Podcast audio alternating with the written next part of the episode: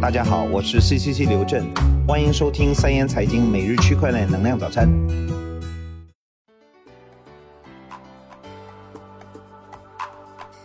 各位听众，早上好，今天是六月二十七号，星期三，农历五月十四。以下是今日行情，截止到北京时间今天上午六点整，币市行情整体走低，币安交易所行情如下：比特币报六千二百四十点零四美元，涨幅百分之零点三九；以太坊报四百四十六点六二美元，跌幅百分之二点四二；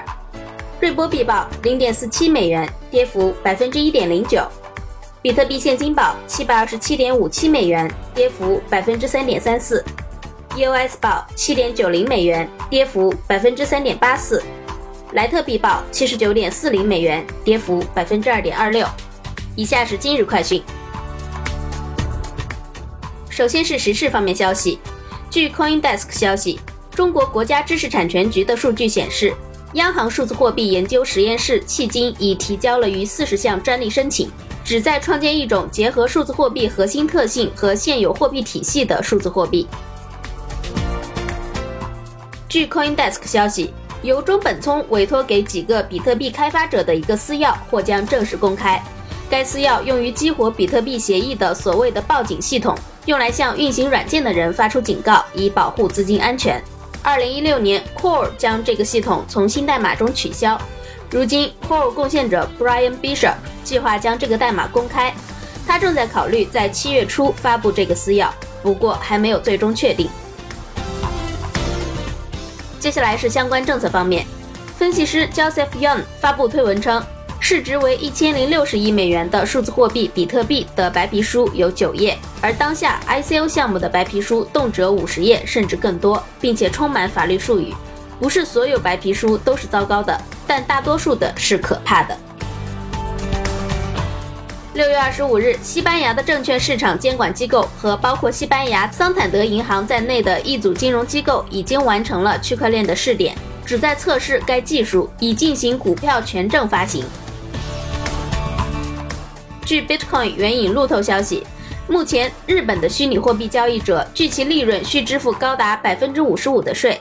不过，日本副首相兼财政大臣麻生太郎在昨日的参议院预算委员会会议上表示，虚拟货币交易获得的利润应当从当前的杂项收入改为申报单独征税。据悉，自从日本政府宣布将虚拟货币利润作为杂项收入征税以来，许多业内人士一直批评这种税收政策。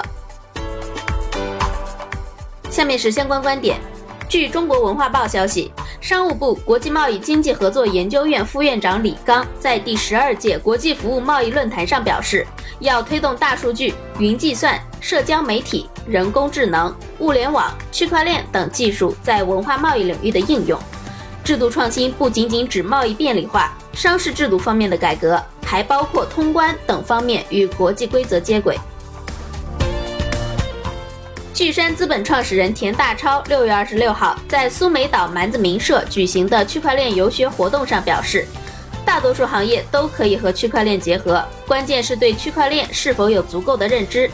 但不是发个 token 就是区块链，区块链是通过技术创新颠覆原有产业，将本来属于传统企业的利润映射到 token 价值上，继而形成一个健康生态。